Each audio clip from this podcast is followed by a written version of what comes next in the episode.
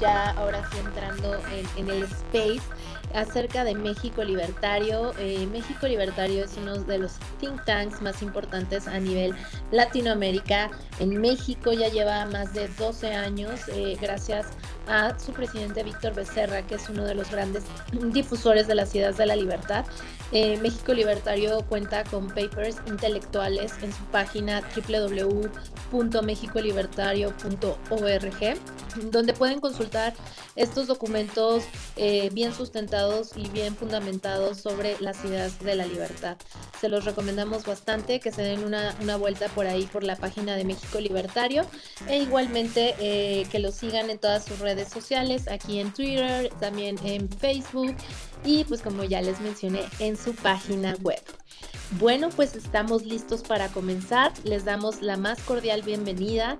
Muchísimas gracias a todos los que se conectaron.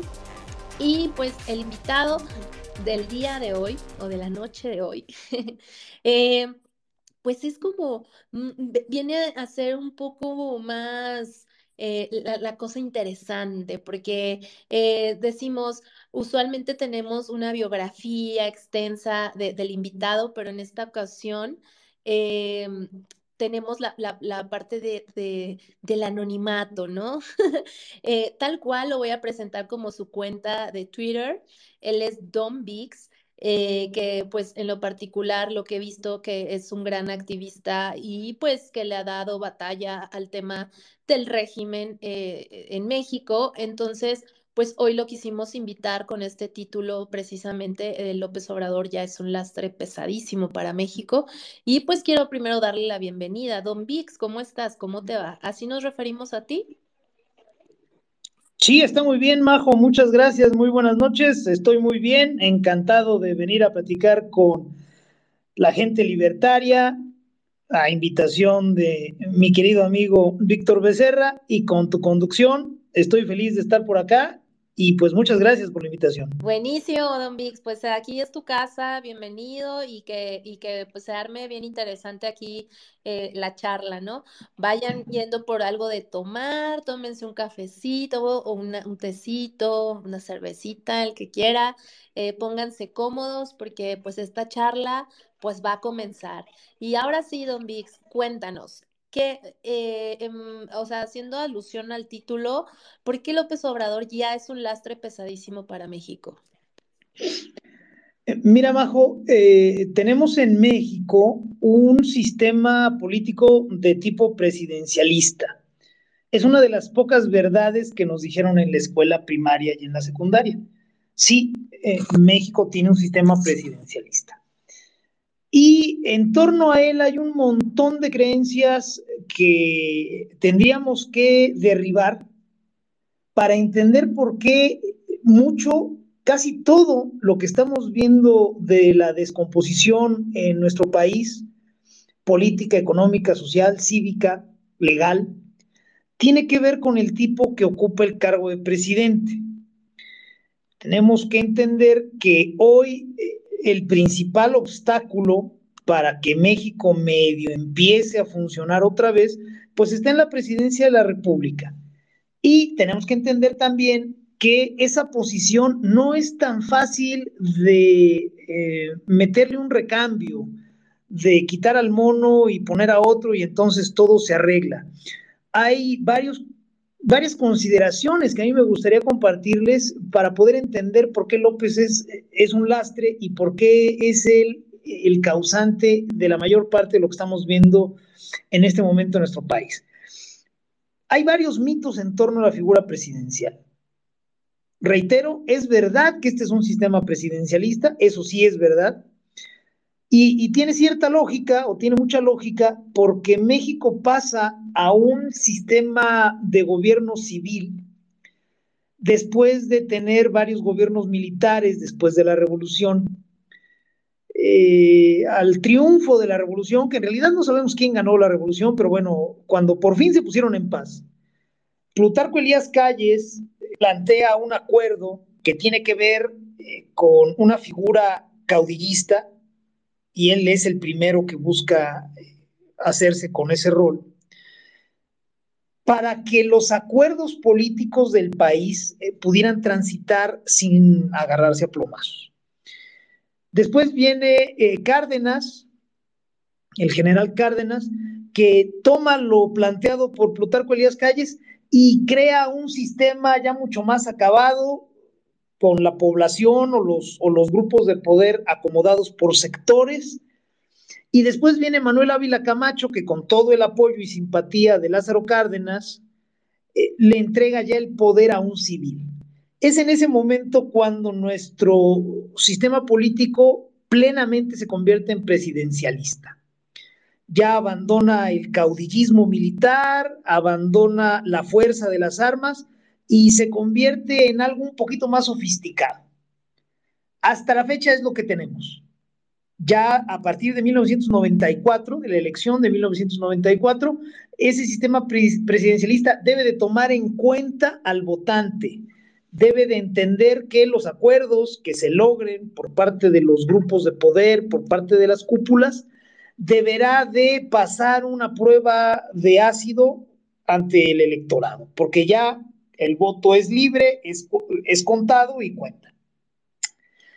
Bien, tenemos entonces un sistema presidencialista, pero necesitamos derruir, hay muchos mitos en torno a la figura presidencial en México, pero tenemos que derruir tres fundamentales. Mientras no entendamos que esas tres cosas no son verdad, no nos van a salir las cuentas.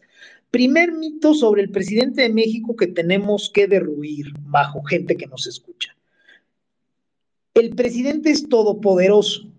Falso por completo. El presidente no es todopoderoso. La naturaleza del cargo lo hace parecer todopoderoso porque en él confluyen los afanes, los intereses, eh, eh, los poderes reales de los grupos que dominan a nuestro país. Y por eso pareciera que él todo lo puede y todo lo hace. Falso. El presidente es un operador, es un conciliador, es un árbitro, es un tensor de esos grupos.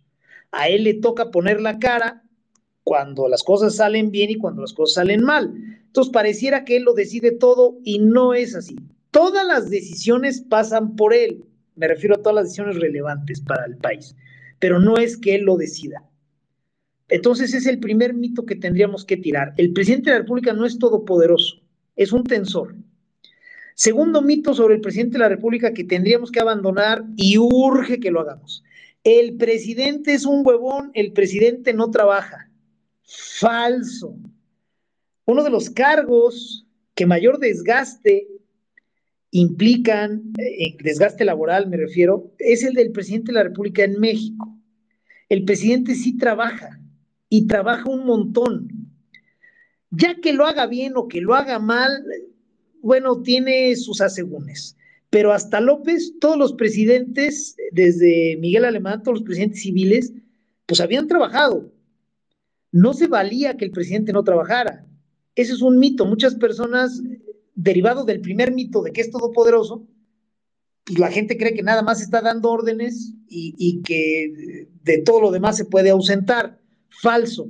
El presidente de la República debe trabajar. Si el presidente de la República no trabaja, no opera, entonces, pues el país está pelas, porque tenemos un sistema presidencial. El trabajo del presidente, que tiene que estar eh, consensando con un montón de grupos, con el gabinete, con los gobernadores, con el exterior, pues le, le impone jornadas de 12, 14 horas y si no las cumple, ya se le empiezan a rezagar las cosas y en algún momento se le va a hacer bolas el engrudo. Entonces, el presidente de la República sí trabaja, sí tiene que trabajar. Si no trabaja, nos sale muy caro. Tercer mito esencial sobre el presidente de la República que tenemos que desechar los mexicanos es que el presidente es nuestro empleado. Es un empleado al que contratamos por seis años. Ni de desmadre, gente.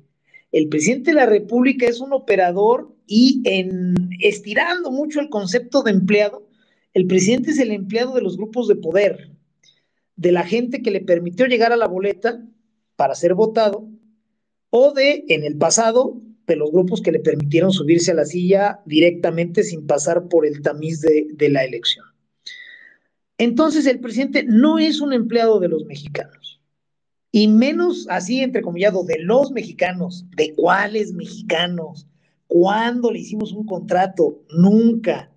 Entonces es importante entender eso, porque eh, muchas personas cuando ven que el presidente falla, que el presidente no opera, no funciona, pues lo quieren poner a funcionar a partir de marchas, por ejemplo, a partir ahora de tuitazos, suponiendo que hay una correa de transmisión poderosa, perfecta, bien aceitada, que va desde cada uno de nosotros, así, brota de nosotros y llega hasta ahora Palacio Nacional, en otra época hasta Los Pinos.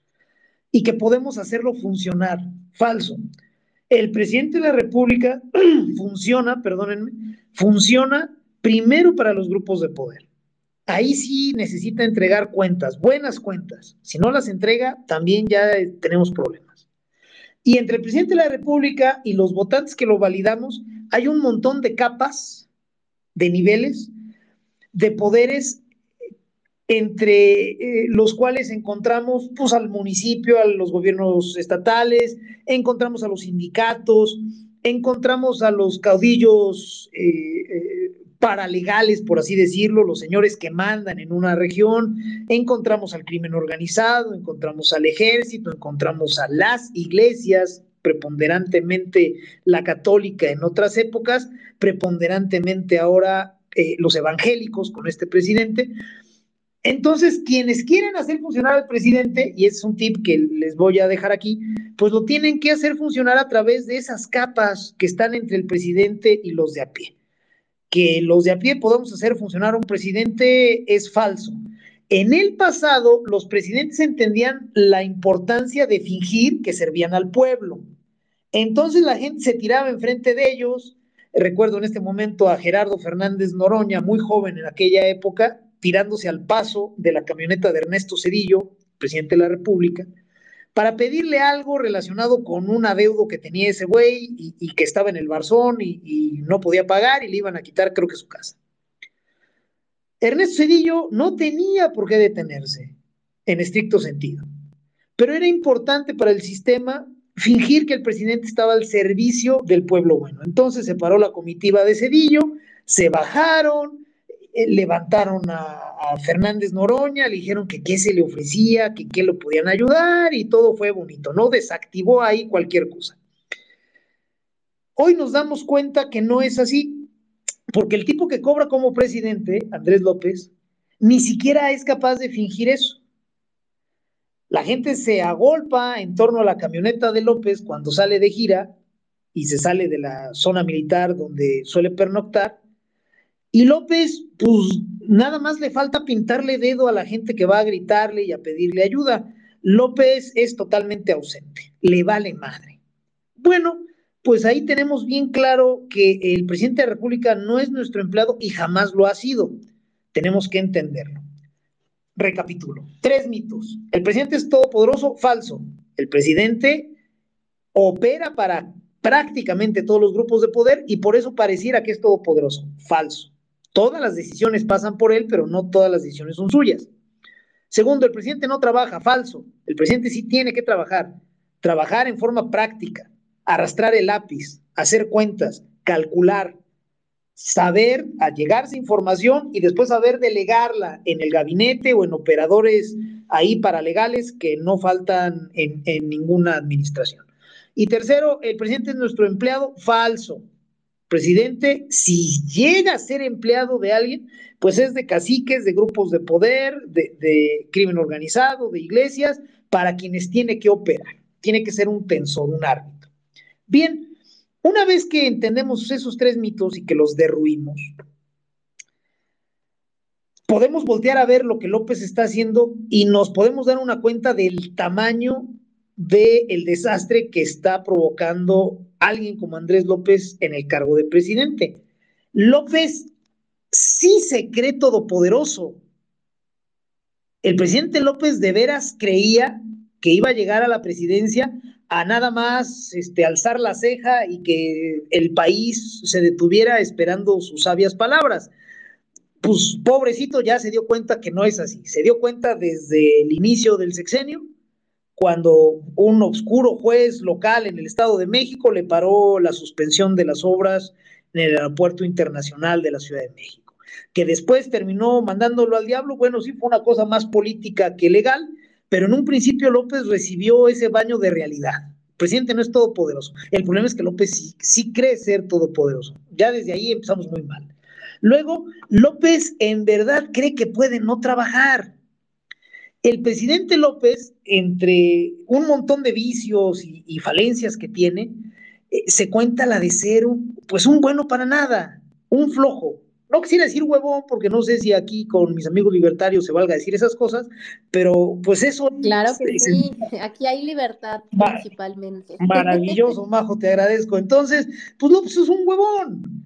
A López le gusta la ceremonia, le gusta la garnacha, le gusta la muchacha y cree que porque él veía eso en el presidente Echeverría o en el presidente López Portillo, pues cree que eso es ser presidente. López veía a esos presidentes, pues desde donde los vemos todos, y, pues nomás le tocaba ver la ceremonia y la faramaya, la talacha en Palacio, en Los Pinos, pues era algo que estaba vedado para López, y López es como un pececito o, como un animalito muy, eh, muy primario. Lo que ve es lo que existe. No, no es capaz de pensar en forma abstracta. Entonces, las cosas que no ve simplemente para él no existen. Entonces, en verdad, cree que el presidente se la puede pasar eh, entre la pura fiesta. Es omiso en sus funciones. Y para acabar de eh, fastidiarnos, ese rol real que tiene el presidente de la República de ser un tensor entre grupos, de ser un árbitro, de contemporizar, de decirle, bueno, sí, fulanito, me estás pidiendo 20, te voy a dar 15 y los otros 5 los vamos a dejar aquí para que nuestro buen amigo X opere ciertas cosas en tu región, pero en forma independiente de ti. ¿Te parece bien? Sí, bueno, adelante y luego entra otro y mira tú, compadre, de lo que me estás pidiendo, me estás pidiendo 30 y te voy a dar 3. ¿Por qué? Pues porque ahorita está jodida la cosa. Entonces, discúlpame y que te vaya bien. Bueno, ese trabajo no lo hace López. Él cree que efectivamente puede evadir ese rol. Ustedes lo han visto prácticamente desde el inicio de este sexenio. López se ha dedicado a decir, ya no me pertenezco, este, yo no me voy a meter. Cada vez que sus paleros le plantean alguna situación incómoda, pues es para darle la oportunidad de decir, no es mi problema, yo no estoy ahí, yo no estoy a cargo, yo no voy a defender a nadie. Y esa es, Majo, gente que nos escucha, la peor de las falencias de Andrés López en tanto que parte del sistema político mexicano. Esa ausencia, esa omisión esa incapacidad de cumplir con el rol para el que fue elegido, está atrofiando a todo el sistema político mexicano. Reitero, estamos en un sistema presidencialista.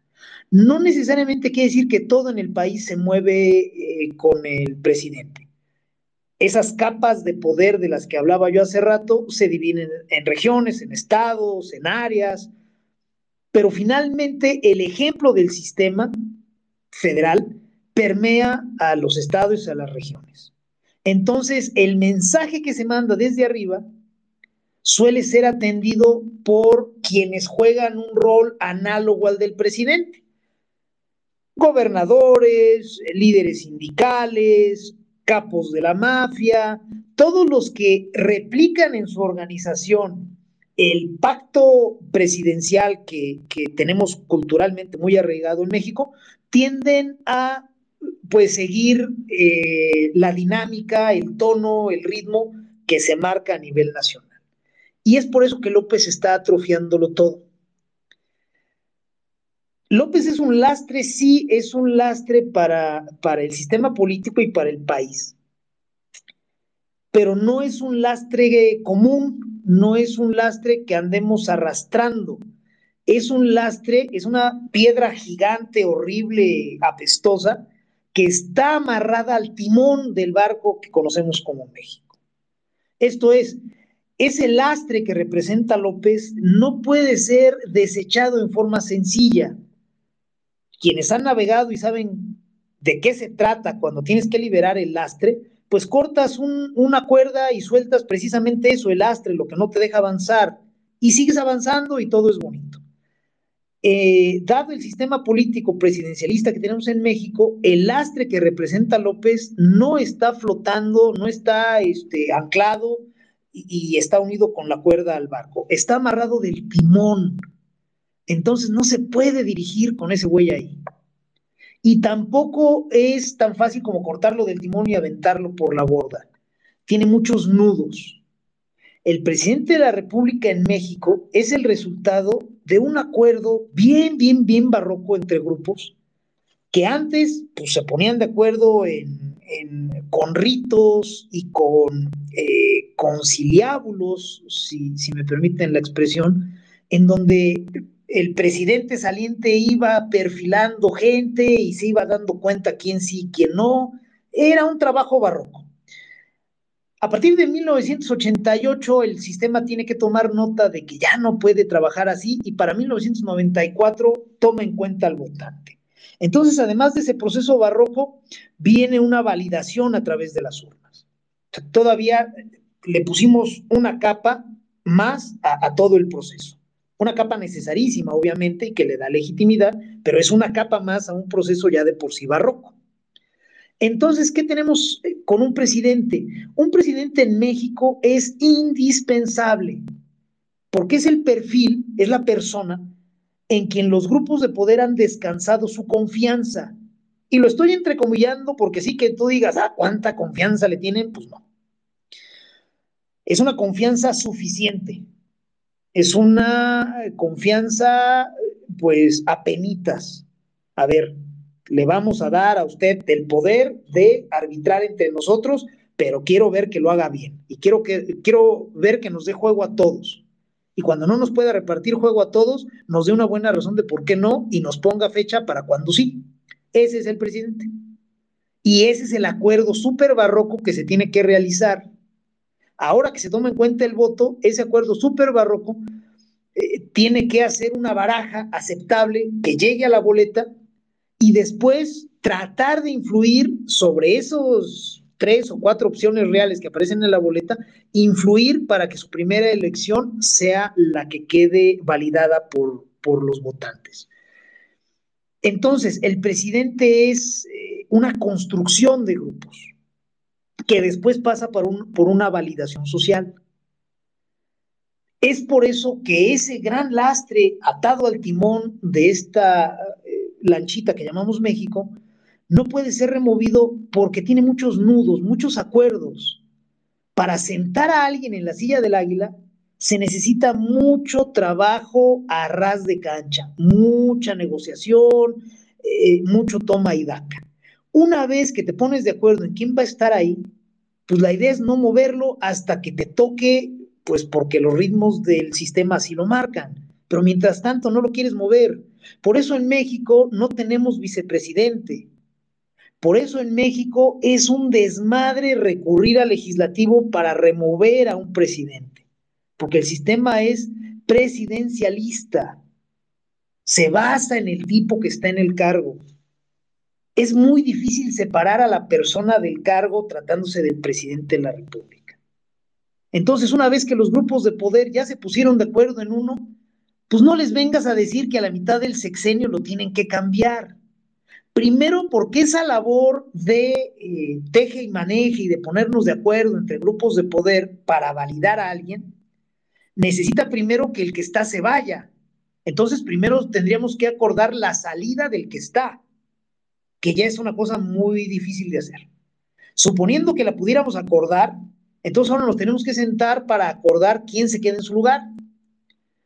Y después todavía viene un último requisito que es buscar una validación en lo que es una democracia, porque México todavía es una democracia.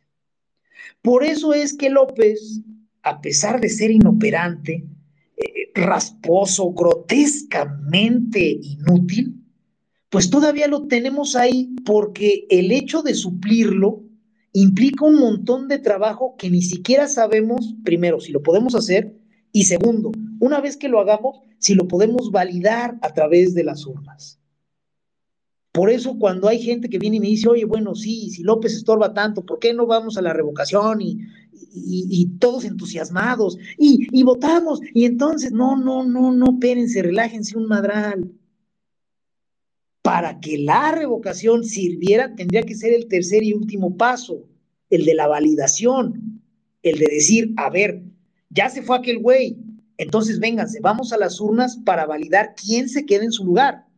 Y no, la revocación de mandato, si acaso lo que podría llegar a ser es validar la salida de López, el paso uno. Y les aseguro que el paso dos no nos va a salir bien ni de desmadre.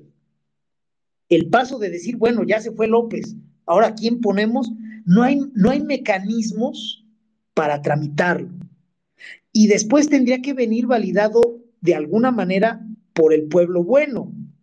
Y de aquí a la siguiente elección falta un madral de tiempo. Quien querría sustituir a López debió de hacerlo antes del primero de diciembre de 2020. Si quería efectivamente removerlo y validar al sucesor, lo tenía que hacer antes de esa fecha porque la ley exige que si antes del primero de diciembre de 2020 López se iba, tendría que convocarse a elecciones. Sí quedaba un suplente, un encargado de despacho, pero en el término de seis meses tendría que haber habido elecciones generales. Entonces, en esos seis meses se habría podido construir un acuerdo para ver a quién se pone y a los seis meses llegar con un acuerdo más o menos planchado para poder validarlo en la elección. Se dejó pasar esa oportunidad y ahora me temo, gente que nos escucha, majo, que nos tenemos que fletar con López hasta el último maldito día que marque la ley para su mandato. No nos lo podemos quitar. Ya es un lastre, sí. Tenemos que encontrar la manera de que no haga más daño, por supuesto, pero el aspirar a quitarlo antes de tiempo y suponer que eso nos va a abrir la puerta a algo mejor es ser muy optimista. Pretender tejer un acuerdo así de barroco en forma express y después inventarnos una forma para que sea validado por el pueblo bueno en tanto que llega la elección y se vota por alguien más, me refiero a la elección del 24, pues es como tener descompuesto un reloj suizo de esos primorosos, hermosos, divinos, y dárselo a un maestro ojalatero o a un maestro herrero para que lo arregle a martillazos. Va a salir mal.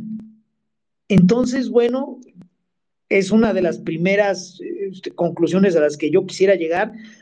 No se vuelvan locos con la revocación de mandato, no sirve para nada. Vaya, para usted y para mí que somos de a pie, no sirve para nada. Le servirá al régimen como propaganda, a López para mirarse en el espejo y decir, espejito, espejito, cuántos me quieren, pero no mucho más.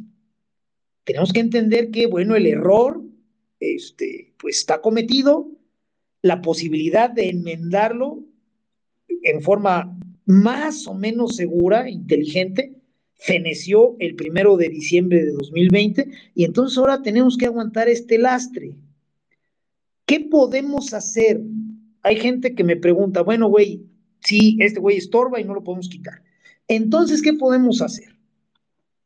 A mi juicio, lo que nos tocaría hacer es tratar a López como lo que es, López es el típico tío borracho, necio, mala copa, que en la fiesta, bien pronto, o sea, todavía ni acabamos de cenar y ya se le pasaron las cucharadas y ya está queriendo contarte que pues él este, jugó con Hugo Sánchez, pero se lastimó la rodilla y por eso ya no siguió su carrera y ya está queriendo medirle las caderas a la comadre y ya se está peleando con un mesero porque no le trajo este whisky porque ya se acabó. Entonces él es el tío borracho al que no puede sacar porque finalmente él es el, el festejado. Y tampoco hay quien quiera sacrificarse diciendo, a ver, yo me llevo al tío, ustedes sigan chupando a gusto, yo me lo llevo. No, pues qué hueva, yo por qué. Como dijo el clásico, no yo por qué. Bueno, ¿qué sucede en esas fiestas con el tío Malacopa? Pues lo que haces es empezar a bajarle el volumen, ya no lo dejas que agarre el micrófono, porque le quiere dirigir unas palabras a no sé quién, no, no, no, tío, véngase, le quites el micrófono. lo vas sentando en una sillita más o menos cómoda, pero arrinconada, ahí donde no estorbe mucho. Y lo sientas más, oye, que quiero seguir chupando, sí, pues se las sirves, pero ya se las vas sirviendo más rebajadas, más rebajadas, porque ya no falta mucho porque caiga este dormido de borracho. Y ahí lo vas dejando donde no estorba, donde no te avergüenza, donde no rompe cosas que después te van a venir a cobrar los del salón. Eso es lo que tendríamos que hacer con López. Evidentemente, el ejemplo es muy jocoso y suena muy sencillo, pero tratándose de un presidente, pues no es tan fácil. Lo primero, y que es esencial, que a mí me parece muy alcanzable, es quitarle el maldito micrófono. O sea, ya dejar de atender la verborrea. El régimen de López es puras palabras. Si les quitas las palabras, pues ya le quitas el 50% de su letalidad tendríamos que hacer también el irlo arrinconando, irlo segregando, ir diciendo, bueno, a ver, ya vamos nosotros a hacer otras cosas. Este güey no sirve. Y no tenemos por qué estarlo viendo como si eh, fuera la crisálida de un insecto y en algún momento se partiera y fuera a salir algo mejor. No va a suceder. Ese güey no va a mejorar jamás. Entonces ya tendríamos que irle rebajando la importancia y tendríamos al mismo tiempo que empezar a hablarnos de otras cosas y empezar a construir otras cosas con otros grupos. A ver, ¿saben qué, señores? Ese güey ya no sirvió, entonces vámonos por este lado. Creo yo que ese tendría que ser el camino majo, gente que nos escucha, para empezar a salir de este laberinto. Cualquier solución que nos suene a producto milagro, seguramente no sirve y muy por el contrario, si la intentamos nos va a dañar. Este lastre que es López lo vamos a tener que aguantar, lo vamos a tener que contener, le vamos a tener que dar cierto acompañamiento, pero dándole la espalda. Tenemos que ir arrinconándolo, rebajándole la relevancia, quitándole el micrófono y pues irlo relegando al lugar que siempre debió tener en la política, un burócrata gris, torpe, malgeniudo, bilioso, que más o menos si, si, amanece de humor, pues es dicharachero, pero la mayoría de las veces es un pendejo muy, muy amargado. Creo yo que eso tendríamos que hacer, Majo. Ese es el panorama que yo veo. Es un panorama muy difícil. A mí me gustaría poder venir aquí a decir otra cosa. La realidad es que no lo veo, pero me parece que una situación perdida no lo es podríamos empezar a salir de este, de este laberinto, de este pantano en el que nos metimos solitos, pues rebajándole la importancia a ese güey y empezando a construir otras cosas en forma alterna, irlo segregando, irle haciendo el vacío, pero eh, no dejar el vacío nada más ahí. Todos los vacíos se llenan, todos. Entonces hay que hacerle el vacío a López, pero al mismo tiempo llenarlo con algo diferente y mejor. Hasta aquí es lo que traigo yo preparado, Majo, y estoy a sus órdenes para cualquier comentario. Eso, venga. Oye, pues ahora sí vámonos con las preguntas, el intercambio de ideas. A partir de aquí, invitamos a los que eh, nos están escuchando a que soliciten el micrófono para que se haga este, pues más rica esta conversación y este intercambio de comentarios para irles abriendo el micrófono. Eh, recuerden tratar de ser breves en sus preguntas para que le den oportunidad a más personas de hablar y participar. Eh, y bueno, antes de ceder los micrófonos, porque luego ya no me, da chance a mí de preguntar, don Vix, quisiera que poner como un poco en contexto la situación, por ejemplo, no sé, ahorita eh, la gente en Perú eh, abrieron un proceso contra eh, el presidente actual que, que, que, eligieron allá, en el cual lo deshabilitaría eh, y pues bueno, la gente votó a que este proceso sea efectivo y se le quite este poder a, este presidente, ¿no? Y entiendo que pues tiene que ver con que las leyes y, las constituciones son distintas, ¿no? O por ejemplo en el caso de un Correa, o sea, viéndolo ya como en macro, sabemos que este tipo de gobernantes pues su tirada es eh, quedarse en el poder por más tiempo, más del que les corresponde, ¿no? Y así lo han hecho, eh, pues lo hizo en su momento Correa y la forma pues de derrocarlo o, o, o de quitarlo precisamente fue con democracia, pero fue a través de, em, de, unirse todos los frentes, ¿no? De la gente que, que era este, de izquierda, derecha, todos se unieron y lograron este, pues quitarle este, esta dictadura que había eh, ahí con Correa en Ecuador. Pero en el caso de nosotros, entonces de plano, sí la tenemos de súper, em, de aguantarnos, chutarnos todo el sexenio y, ni por dónde hacernos. Es lo, es lo, esa es la conclusión, ¿no? Hasta el momento lo que yo entendí. Pues sí, Majo, mira, eh, todos los países tienen características propias. ¿Cuál es? Eh, y, y, vaya, y cada característica es una ventaja y una desventaja dependiendo de para qué la quieras utilizar. México es muy grande en el sentido físico, muy amplio. Entonces, para lograr un discurso único que permee de manera nacional, como para forzar a los grupos a ponerse de acuerdo en fast track y retirar al, tipo que cobra como presidente, es muy difícil. Ecuador es infinitamente más pequeño, por ejemplo. Bolivia es más pequeño. En México no podemos enderezar un discurso así. Se necesitaría un discurso de verdad diseñado de una forma casi mágica para que logre impactar, siendo el mismo, porque es importante que sea el mismo discurso, logre impactar con la misma intensidad o con la suficiente intensidad y con el mismo enfoque en la señora que trabaja en la maquila de Ciudad Juárez y la señora que pasa la vida haciendo tortillas en, este, en Oaxaca y al mismo tiempo que impacte en eh, la niña bien que va en la náhuac y en el señor analfabeta de Chiapas.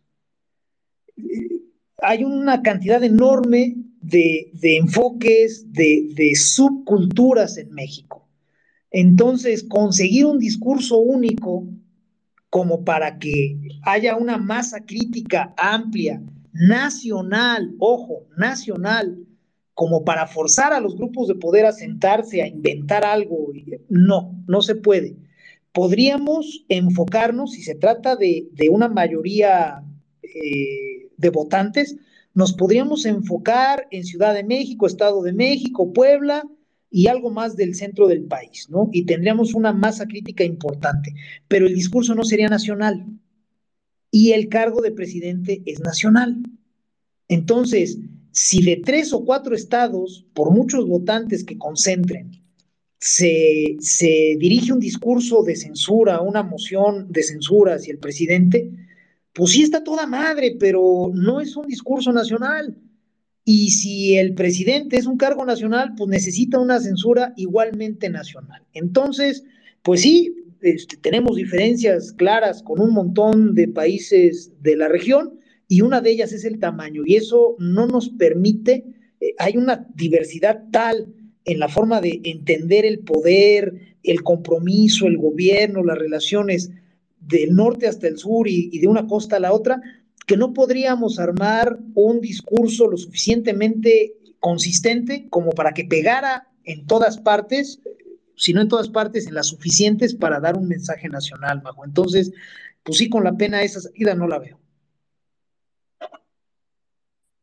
Bueno, perfecto. Ahora sí, vámonos con las preguntas que tenemos varios aquí con las manos levantadas. Eh, les repito, por favor, sean concretos para que puedan alcanzar la mayoría. Los que vayan haciendo la pregunta, eh, se les quita el micrófono para poderles dar chance a los que siguen. Sale, entonces empezamos con Ricardo. Ricardo Trejo, que fue el primero en solicitar la voz. Adelante, Ricardo, bienvenido. Bueno, ¿me escuchan? escuchas? Sí, pues como saben, aquí son las 3.40 de la mañana, pero bueno, ah, para escuchar a Don Vix vale la pena. este, para poner, eh, para secundar a Don Vix, que estoy de acuerdo todo con él, del sistema político mexicano, eh, hay que poner un poco de contexto también de que el sistema priista fue muy, eh, fue muy exitoso en gestionar a los grupos de poder los grupos de poder en México, como dijo ya Don Vix, ¿no? Eh, se distribuían mayoritariamente en caciques, caciques que podrían ser municipales, ¿no? Pues la típica familia que controla todo, todo el tiempo. Eh, están los, eran los caciques, eh, había, hay caciques en manera regional. Un claro ejemplo es este Gonzalo N. Santos en San Luis, ¿no? Que, que era un asesino, pero funcionaba. O sea, para el, para el PRI funcionaba. Era un gestor del territorio prácticamente. Y luego, pues, estaban los narcotraficantes también, que ellos tenían un sistema más mercantilista, por así decirlo, les dejaban pasar cosas y de Estados Unidos les dejaban meter cosas. O sea, era un flujo mercantilista donde todos se portaban bien y todo funcionaba. Y el, y el PRI obviamente gestionaba eso. Después le tocó pues, gestionar temas como el sindicato petrolero, el sindicato de profesores. La SEP, la SEP misma, no fue creada para la educación de los mexicanos en sí. Eso era el principio moral, por así decirlo, del Estado, ¿no? Ricardo, vamos a ir concretando, please. Vale, vale, sí, pues sí, lo que voy concretando es, lo que voy concretando es, el, el sistema que tenemos actualmente, el que ya es el presidencialista zombie que tenemos, ¿sí? Tal cual. Ajá, que no sirve para nada, que es solamente un, es, es un gestor de grupos de poder como dice Don Vix, y ya está, ¿sí? Eh, más o menos ha funcionado el, el, el, sistema judicial, más o menos ha funcionado. Le, si tengo que hacer una pregunta en general, en general, eh, desde toda esta porquería que estamos viviendo, ¿sí? Eh, si, por ejemplo, quitándole organismos al Estado, porque lo que sí ha funcionado, por ejemplo, son los amparos, como has dicho, ¿no? Que este quería hacer algo y un juez ahí federal perdido la mano de Dios, ¡pum!, paró la obra, ¿no? Ese tipo de cosas como que sí medio funcionan, ¿sí? ¿No sería mejor ya, si el sistema presidencial no se puede quitar, por ahora, a uno parlamentario, por ejemplo, o a otra cosa, ¿no sería suficiente con que el siguiente presidente se comprometiera, eh, cualquiera que gane, me da igual, se comprometiera a, por ejemplo, a darle organismos autónomos a los ciudadanos, pero que ellos escojan también, ¿sí? Escojan a sus directores. Por ejemplo, la CNDH, que no la escoja el mismo gobierno. Oiga, ese, ese, ese, organismo está hecho para defender a los ciudadanos del gobierno. ¿Por qué tiene que escoger a la cabeza del CNDH el gobierno? O sea, es una estupidez. Que sean los ciudadanos que los cojan. El, el CONACYT mismo, ¿Por qué tiene que el gobierno decir si quiere o no este, apoyar a los científicos? Que sea contribuyente, punto, ya está. Que le dejen eso también la contribuyente. O sea, quitándole tres cosas de esas. El, el, el, IFAI, el, el, INAI, el de transparencia, ha funcionado inmediatamente para los periodistas. Este, ¿Funcionaría? bastante, disculpa. Eh, ¿Cuál sería la pregunta entonces?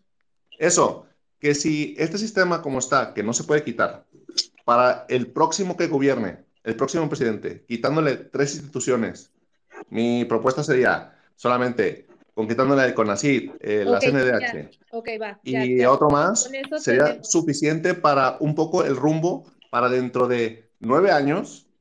Ricardo, ya cambiarlo más. se captó la idea, porque ya nos están diciendo varios que quieren hablar y que ya te extendiste. Entonces, no, no, perfecto, perfecto. Eh, eh, fueron, fueron cinco minutos de nada.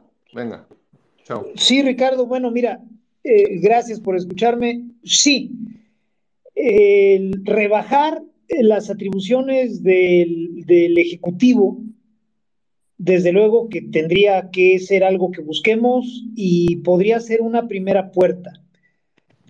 Eh, el problema que yo veo para que eso suceda es que los gobiernos son derivados sociales. Entonces, tenemos tenemos una sociedad que no quiere mayoritariamente eh, hacerse cargo de, esa responsabilidad. Si tú le quitas eh, atribuciones a un cargo, pues alguien se tiene que hacer responsable. Y para que no nada más tomes el poder del Ejecutivo y lo deposites completito así el paquete en otro poder, pues necesitas empezar a incidir en la ciudadanía para que tome en sus manos esa, ese rol, esa capacidad. Entonces, en México no tenemos, me parece, una masa crítica de ciudadanos que esté dispuesto a hacerlo. En el sexenio de Calderón, ojo, en el sexenio de Calderón, a mediados del sexenio de Calderón, un todopoderoso legislador priista, Manlio Fabio Beltrones, empezó a hablar de la necesidad de transitar a un régimen parlamentario. A pesar de ser un peso pesado de la política mexicana, no consiguió hacer transitar esa idea. ¿Qué veía Manlio Fabio? Pues yo no dudo ni tantito que viera algo muy similar a lo que estamos viviendo ahora. Que los eh, del sistema político mexicano se fueran aflojando y que llegara al cargo alguien que no supiera qué hacer con él y que siguiéramos teniendo un sistema presidencialista.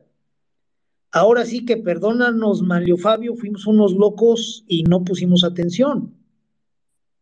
Pero bueno, si finalmente Manlio Fabio, con todo el poder que representaba y que quizá representa, no logró hacer permear entre el sistema eh, el, empezar, discúlpenme, siquiera a discutir el tránsito a un régimen parlamentario, pues quiere decir que las resistencias son enormes.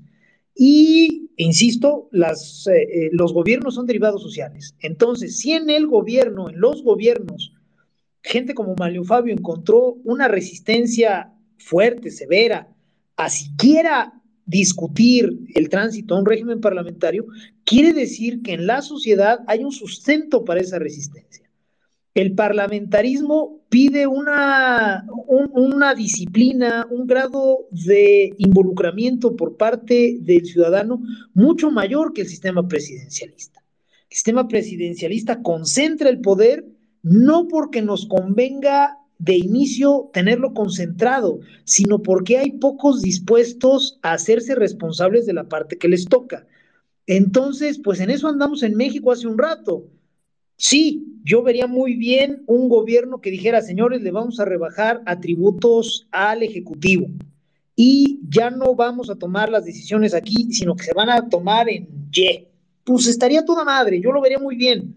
El problema es si tenemos suficientes ciudadanos que entiendan ese planteamiento y que estén dispuestos a tomar en sus manos la parte de responsabilidad que les toca. La mera verdad, no soy optimista al respecto, pero si sucediera, yo lo aplaudiría con total entusiasmo.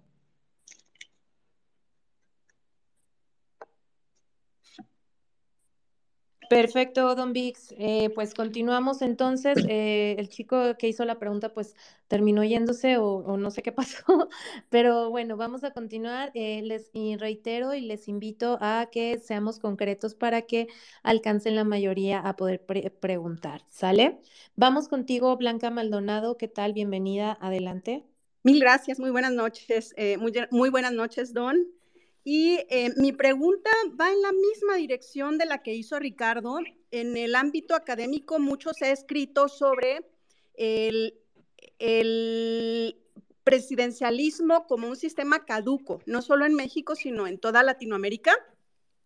Pero yo creo que es más que la gente los grupos de poder que se rehusan un poco a entrar. ¿No cree usted que esta nueva coyuntura pueda estimular un, un cambio de, paradigma. Yo lo he visto mucho en, discusiones de, grupos que se están formando ahora, como el Frente eh, Cívico Nacional y otros, em, que buscan trabajar como, eh, más como en equipos. Está claro que un, eh, solo hombre no va a poder em, no sé, tomar el, toda la responsabilidad que, implicará reconstruir el país. Tiene que ser un muy buen equipo de trabajo. ¿No cree usted que esta sea una, coyuntura que quizá em, abra más, quizá no para un parlamentarismo, pero para un semi-parlamentarismo? Gracias por escucharnos, Blanca. Mira, podría serlo. Todas las crisis son oportunidades y estamos metidos en cuatro o cinco crisis simultáneas y una de ellas es cívica y otra de ellas es política. Entonces, en principio sí, son oportunidad de hacer algo mejor. ¿Qué tan capaces seamos de alumbrar algo mejor es donde me queda la duda?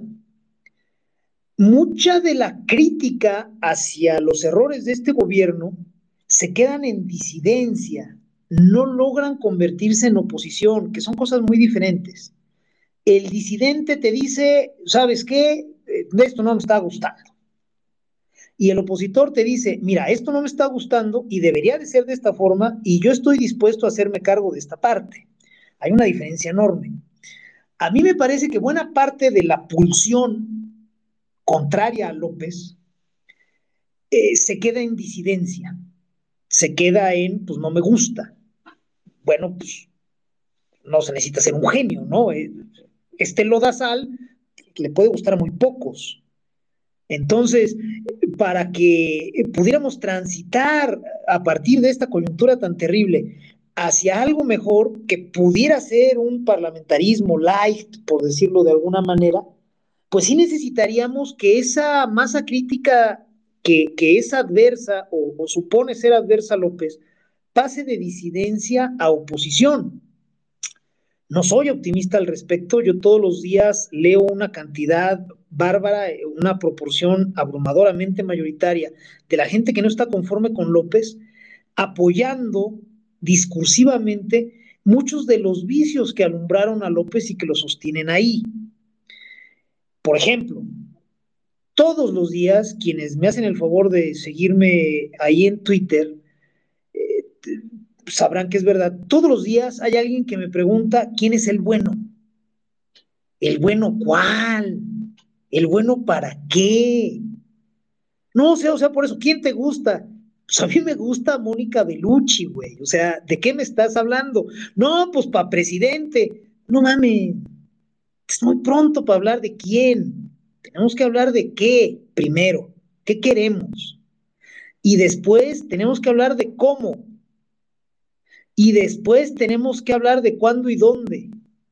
Y cuando ya hayamos logrado un acuerdo muy primario, muy este, planito eh, en todas esas preguntas, eh, ya podemos empezar a encartar perfiles. Todavía no decir quién, pero podemos empezar a encartar perfiles, pararlos en esa plataforma y ver quién se sostiene mejor, quién se mueve mejor.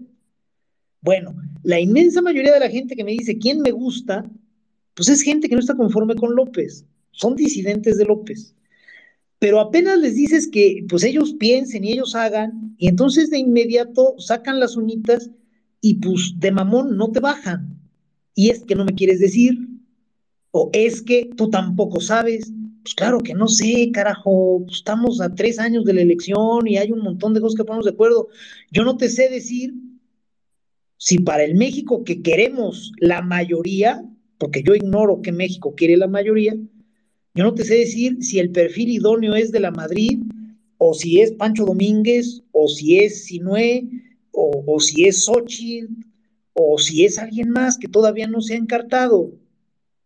Entonces, eh, pues sí, la oportunidad existe, Blanca, pero no creo que por sí misma nos vaya a colocar en ruta de algo mejor, la mera verdad. Vamos a ver si me equivoco, estaría toda madre, pero este, no, no, lo, no soy optimista. Gracias, Don Vix. Y pues por ahí yo creo que ya te escuchó tu respuesta, eh, Blanca.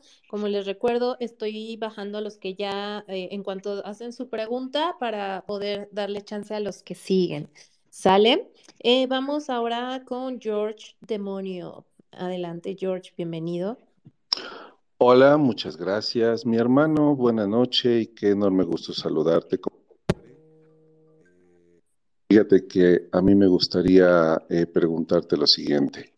¿De qué manera podemos hacer entender al ciudadano de a pie, a, esta gente que, que, es proactiva? Porque tú has participado en grandes espacios, participaste en el de sociedad civil, en donde hubo más de 60 mil eh, eh, escuchas. Y bueno, la situación es esta. ¿Cómo hacerle entender al ciudadano eh, que con los mismos actores de siempre, a través de lo que hoy se llama oposición, que es una oposición sosa, una oposición insípida, no se puede obtener lo que queremos obtener como mexicanos. no vamos a obtener el resultado que esperamos porque siempre son los mismos, no cambian, la oposición no cambia.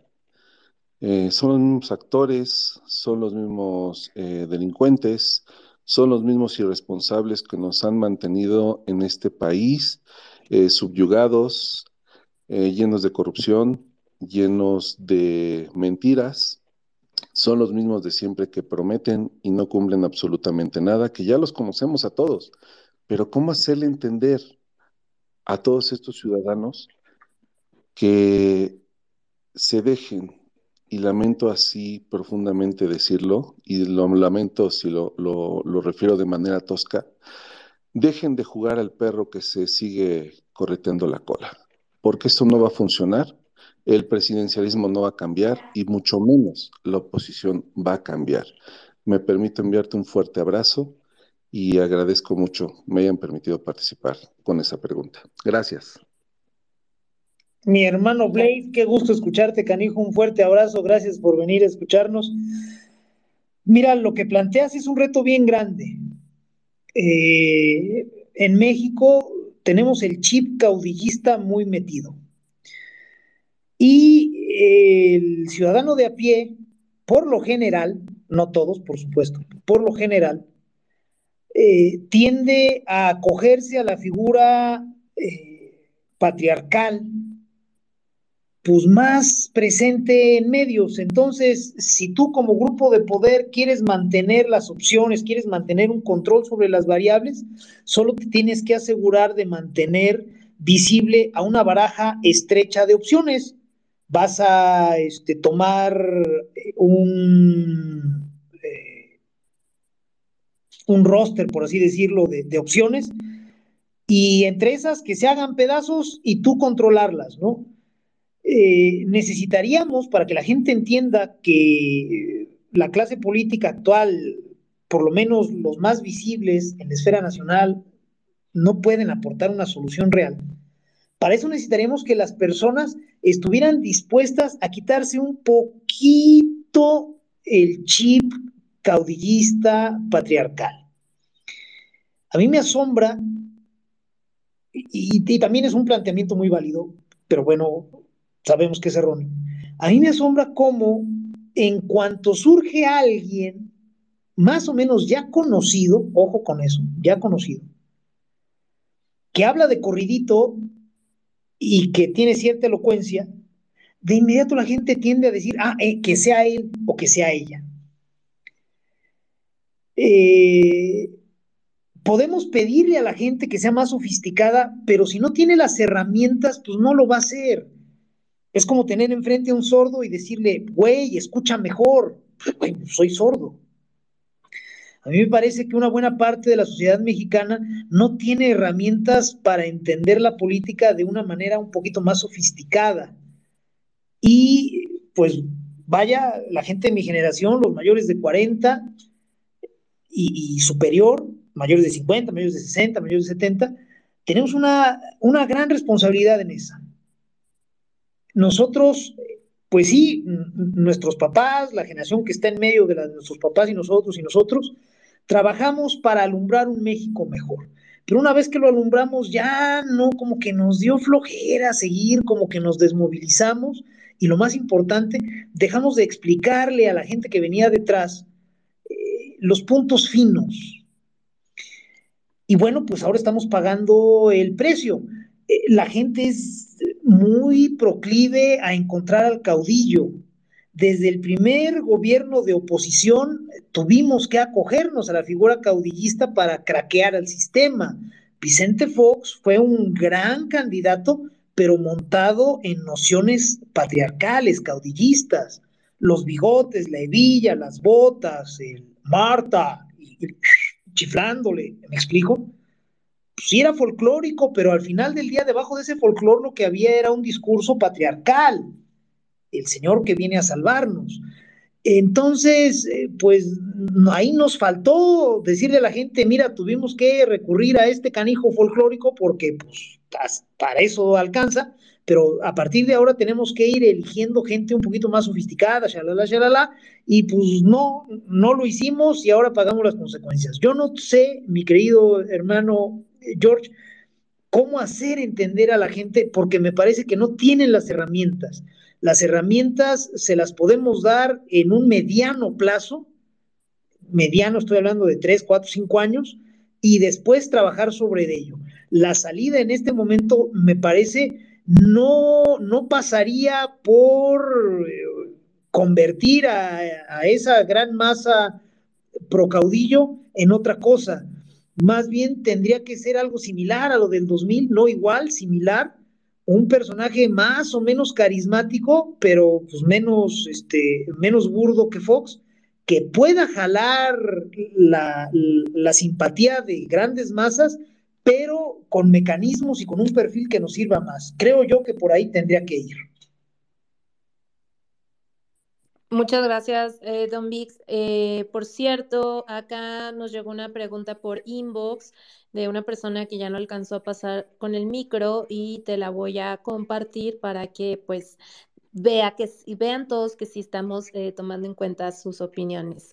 Es la cuenta de Tentenalier, Dios.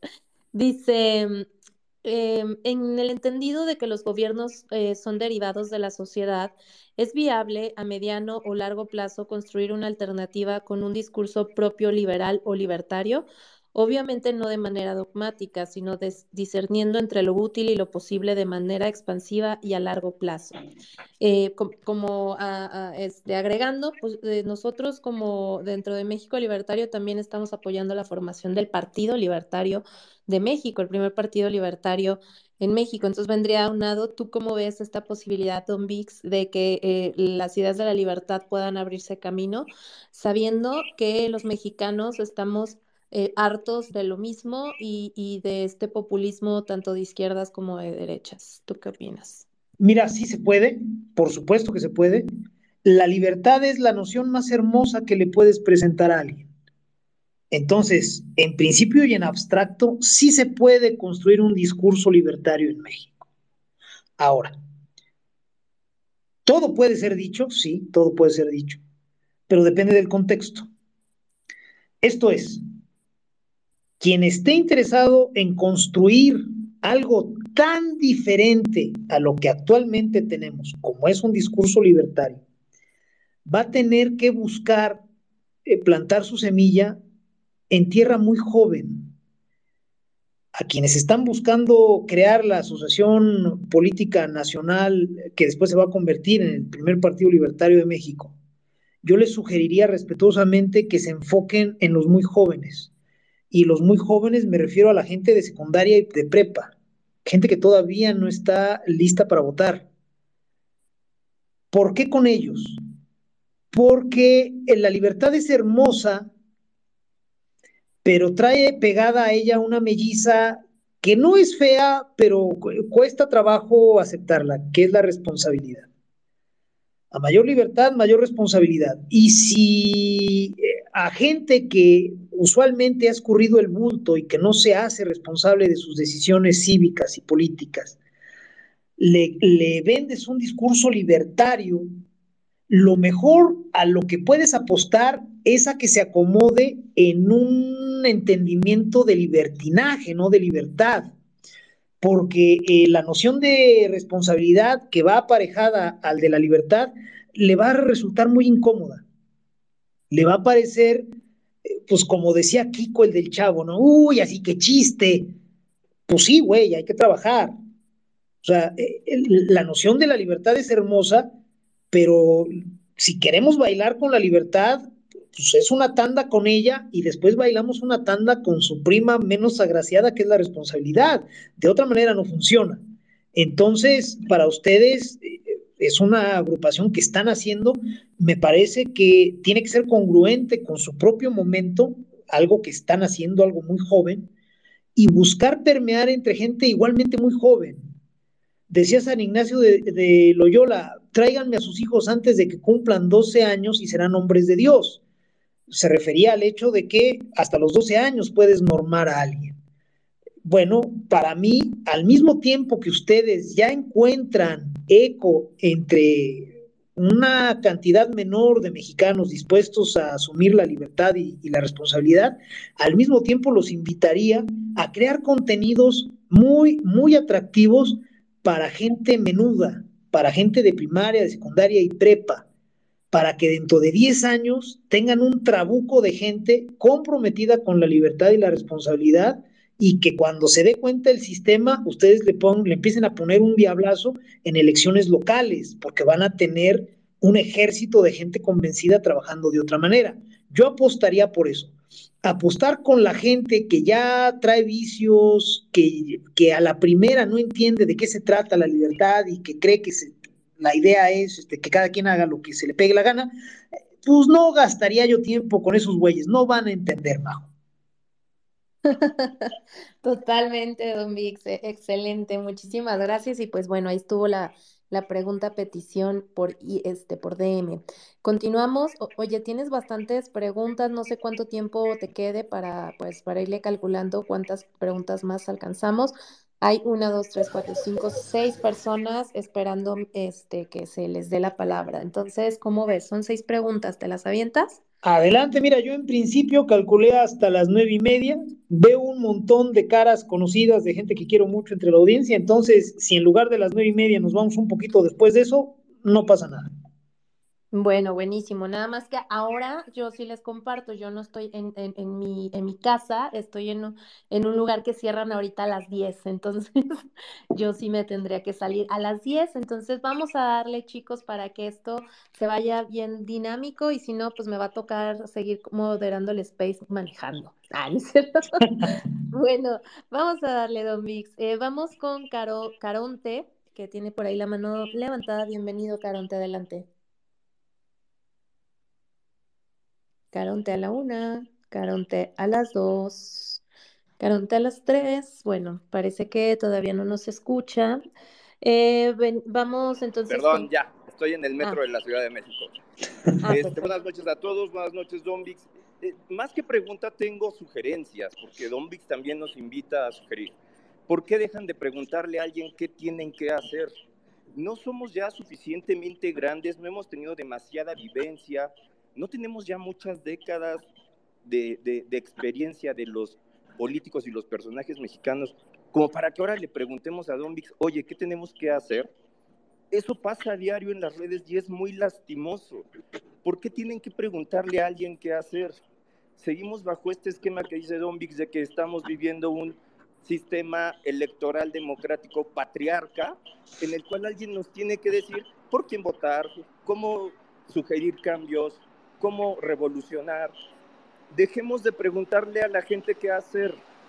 Dediquémonos a hacer cosas todos los días. No es difícil. Y algo que también coincido con Dominic, porque de hecho es algo que... Se te está cortando un poco, Caronte. Un año, es justamente tenemos que educar a la gente joven.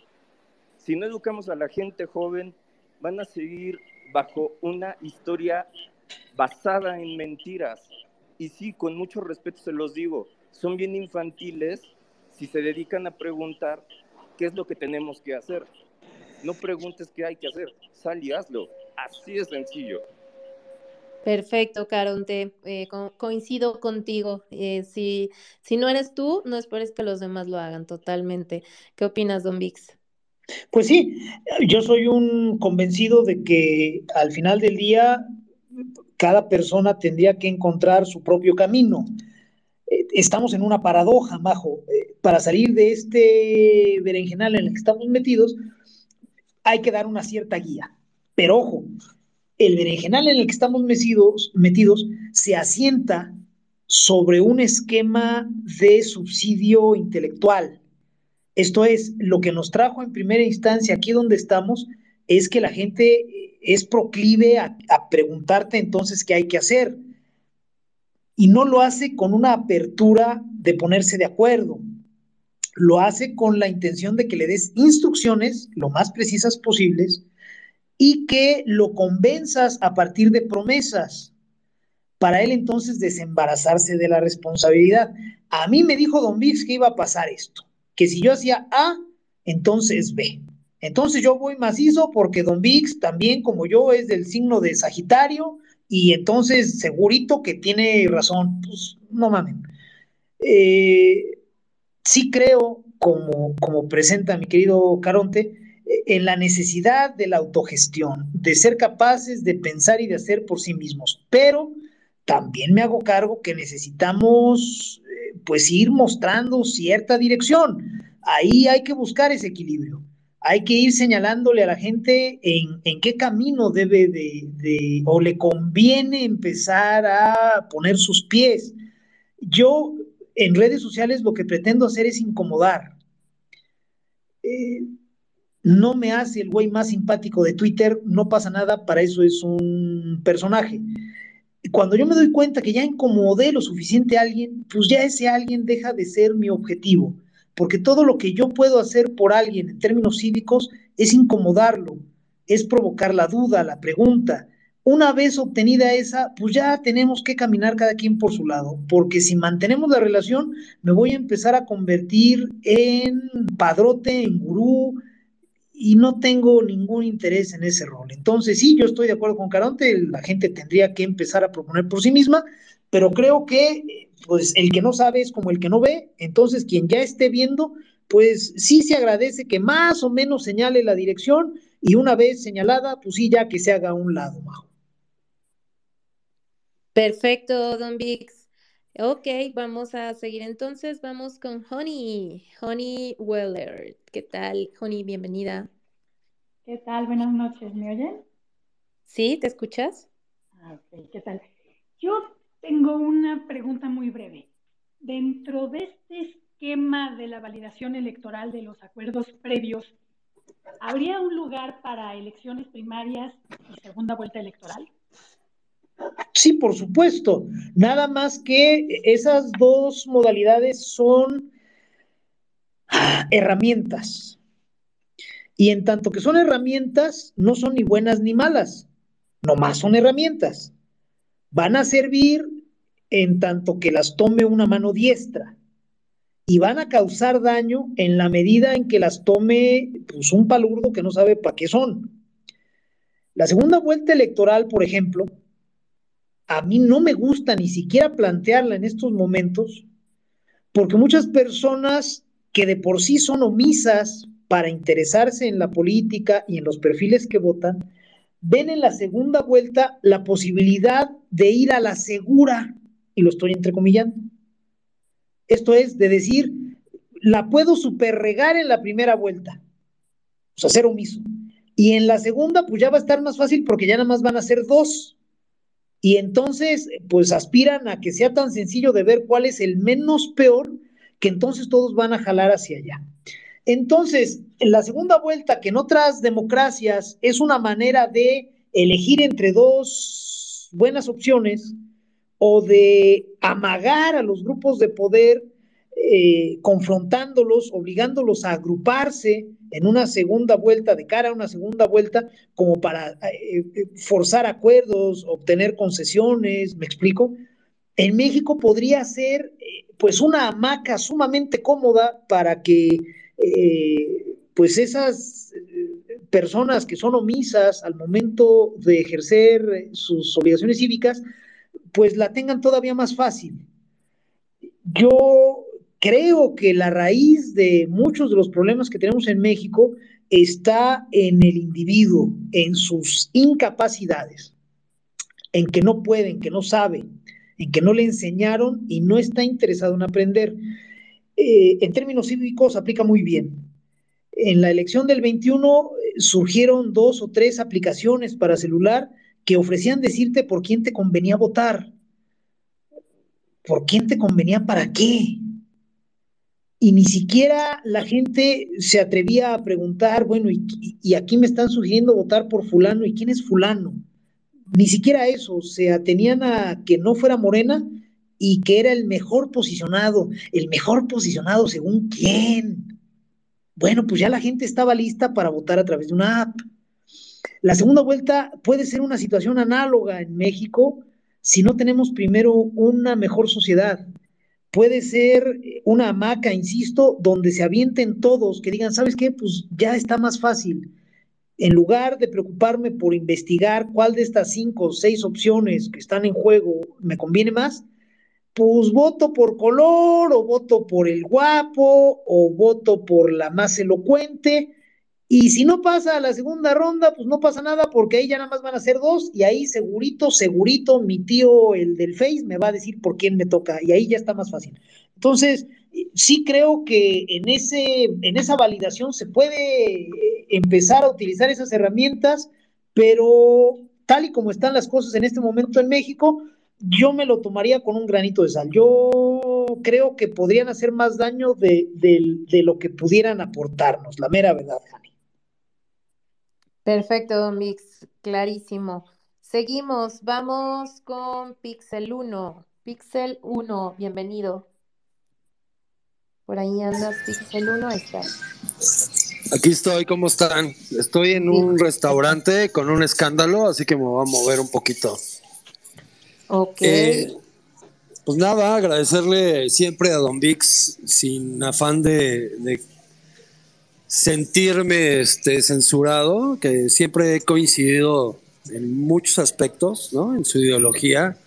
Es por una de las maneras por las que lo sigo. Comparto mucho eh, su forma de pensar, sin embargo la siento sumamente ambiciosa. ¿En qué sentido? Eh, yo soy publicista, ¿no? De facto, entonces eh, ese ejercicio diario de entender a la gente y saber qué le puedo llegar a vender, me ha enseñado mucho a conocer a la gente. Y si bien eh, estamos en un punto en la sociedad en la que tenemos que involucrarnos políticamente en todo aspecto para tomar mucho mejores decisiones, la verdad es que nos faltan algunos añitos, siendo honesto les voy a poner un ejemplo muy claro porque en este space, ¿no? Estoy en un restaurante cenando y le pregunto al chico que me está atendiendo si le interesa hablar un poco de política para entablar una conversación muy natural. Y su primera opinión es muy simple, sea del color que sea, me dice, no, la verdad es que me da hueva, ¿no? Ese es el reto creo yo que como sociedad tenemos que establecer. De alguna manera tenemos que, con el ejemplo, ¿no? que creo que de alguna manera Don Vix es a lo que se refiere y a lo que muchos ¿no? en, la cotidianidad tratamos de demostrar, es que el opinar, el tener un punto de vista, ¿no? es primordial para establecer esa libertad. Y esa libertad conlleva la libertad de expresión, la libertad de opinión, la libertad de ser. Gracias, Pixel 1. Este, estamos cortitos en tiempo, entonces no va a ser pregunta, ¿verdad? No va a ser pregunta, solo quería ejercer mi opinión, saludar a Don Vix, saludar a todos. Muchas gracias. Gracias, Pixel 1 le, reitero, igual este, está abierto para que dejen sus opiniones, pero principalmente pues es para que podamos este, eh, dejar eh, que, que, Don Vix aquí nos comparta opiniones, entonces los invitamos a que sean más preguntas. Anímense a preguntar y tratemos de que sea concreto para que alcancen la mayoría, ¿vale? Vamos ahora con eh, Tan. Tan, ¿qué tal? Buenas noches, ¿andas por ahí?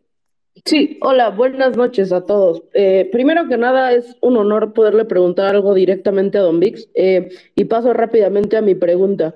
Derivado de lo que usted, de que tú siempre mencionas, de los grupos de poder y los tensores, hacia 2024, ¿cómo, cómo visionas, cómo ves la, la posición de los de la industria y del empresariado? Porque por un lado tienes a estos grandes empresarios que todo el mundo conoce, hasta la gente de a pie, Slim y eh, el tipo de TV Azteca y demás gángsters de ese tipo, pero por otra parte tienes a, al empresariado un poco más corporativo en las cámaras industriales, que es a lo que yo me acerco más día a día porque me muevo en ese medio, que yo los veo literalmente, y lo voy a decir, cagados de miedo. O sea, no hacen nada porque o no, no tienen idea de cómo va a reaccionar eh, este, este grupo de locos, ¿no?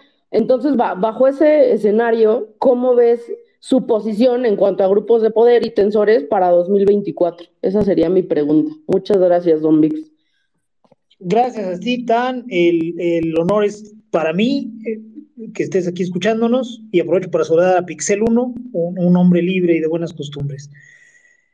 Respecto a tu pregunta, Tan, eh, el empresariado en México, pues obviamente hay como en botica, está variadito.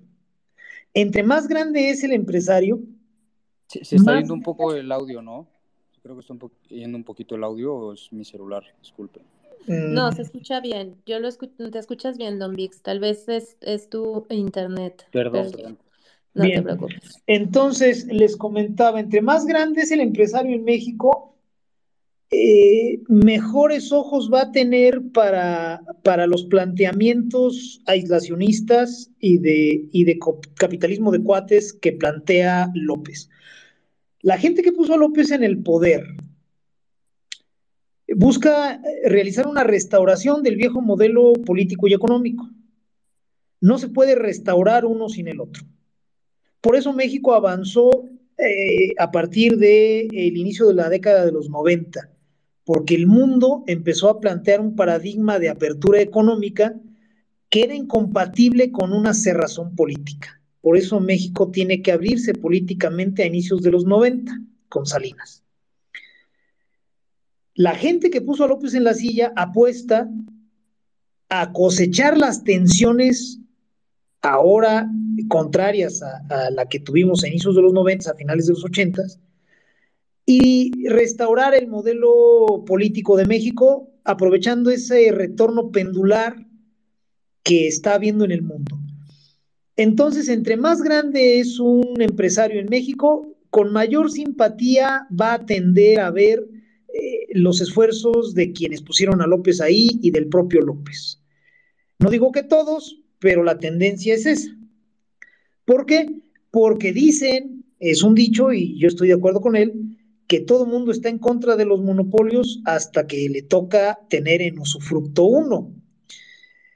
Eh, los grandes, grandes, grandes empresarios, a mí me parece que no van a mover un dedo para salvar a México, y lo estoy entre comillas.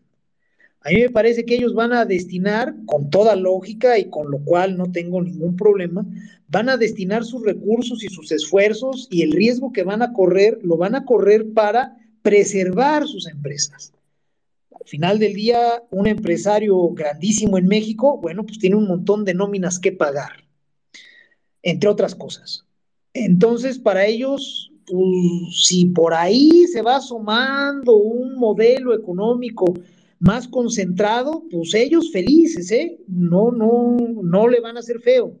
No van a decir, renuncio a esta posibilidad de ganar más dinero en forma más sencilla, pues a cambio de que en México haya democracia. Sobre todo porque tenemos un montón de mexicanos que tampoco quieren democracia, pero es otra historia.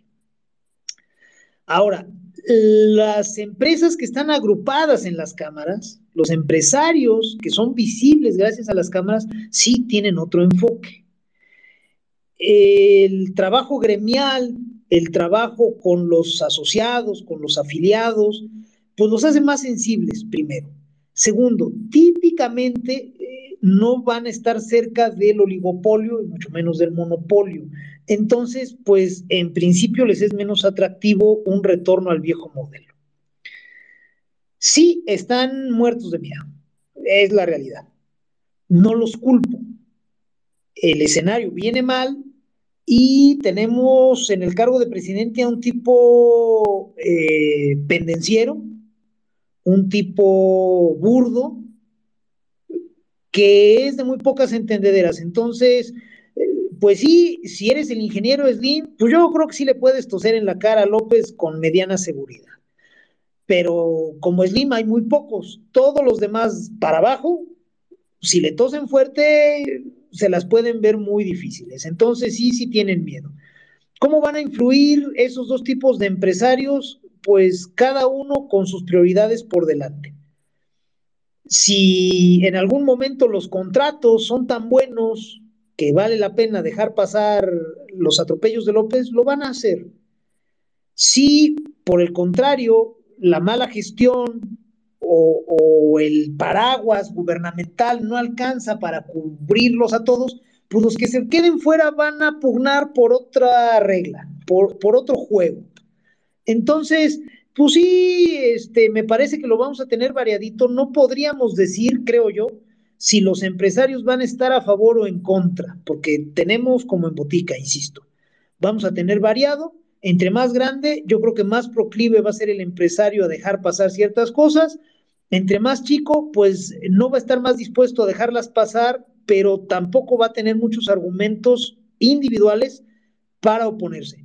Quizá veamos a las cámaras eh, si la voz, el ritmo, el, el talante de la mayoría de sus afiliados jala hacia el lado de oponerse, tenemos un buen chance de que las cámaras funcionen como catalizadores. Las cámaras en México sí son sensibles y sí son, eh, vamos a decirlo así, sus dirigencias son vulnerables eh, o son susceptibles de aceptar la voz de los afiliados. Entonces, pues habría que empujar por ahí. A los grandotes, pues eso sí, ni para qué decirles, porque pues ellos les están jugando una zanahoria muy jugosa frente a los ojos y yo creo que, vaya, no se van a inmolar por el pueblo de México, eso está muy claro y con eso hasta yo estoy de acuerdo, Tan. Perfecto, don Vix. Ok, vamos a continuar con los últimos micrófonos. Vamos con Chaparro. Chaparro, hola, bienvenido. Hola, buenas noches a todos. Un enorme gustazo y un honor saludar a mi compatriota de Querétaro, mi querido Don Vix. Y eh, para regalarle el gol, eh, si todavía no están enterados, el, caballero tiene un canal en YouTube para donde publica el campanazo este, cada semana. Entonces, sugiero que se vayan ahí por si eh, quisieran inferir un poco en, los razonamientos que plantea nuestro querido Don Vix. Eh, de forma muy concreta, mi, y, mi pregunta y además mis tres centavos es eh, qué tan eficiente es un voto, un voto nulo en, en, este tipo de sistema presidencialista rancio que tenemos y en la cuestión de que ah, pudiera haber que algunos eh, que nos escuchan, que están aquí reunidos, no sepan cómo comenzar eh, pues a, obrar o, pensar de manera diferente para distinguirnos toda la borregada de, de chairos azules y morenos, pues lo primero sería este, evitar ser caja de resonancia de todos aquellos temas que el gobierno impulsa. Eh, ¿Por qué? Por una sencilla razón, cada vez que hay un escándalo, eh, si el gobierno está hablando de un tema es porque quiere que usted sea distraído y porque quiere que usted esté hablando de ese tema. Eh, la prueba este, más excelsa que tuvimos el día de hoy fue este, lo de una denuncia de cierta senadora, un comediante, eh, y eh, cuando se tenía el escándalo de la Suprema Corte de Justicia en, la, en el caso de Alejandra Vargas, digo, de, de, Alejandra Cuevas, si no mal recuerdo, y también lo de nuestro pequeño tribago vende chocolates, ¿no? Entonces, eso sería una buena forma de empezar. Y esa sería mi pregunta y un saludo mi querido Don Pix. Gracias, señor, por todo. Bienvenido, un gusto que nos escuches. Primero, lo primero, el voto nulo a mí me parece una herramienta sofisticada, poderosa, pero en tanto que herramienta sofisticada es propia de tiempos más civilizados que el que estamos viviendo actualmente. A mí el voto nulo me, pareció una herramienta muy adecuada para ejercer en el 2006, en 2012 e incluso en el, eh, perdón, en, sí, en 2006 y en 2012. Porque, porque vivíamos una normalidad democrática, ya habíamos puesto a prueba el sistema en el 2000, ya habíamos tenido una alternancia y entonces podíamos dar el siguiente paso ¿sabes qué? No nos vamos a meter, no nos vamos a encajonar a que a fuerza tenemos que votar por A o por B si las dos opciones son malas. Tendríamos que poder utilizar una tercera vía. Y, el camino a la tercera vía lo abría el voto nulo. Hay gente que te dice, oye, pero es que en la ley no se toma en cuenta el voto nulo. Bueno, a esa persona hay que decirle que las leyes no crean realidades, las leyes reconocen realidades.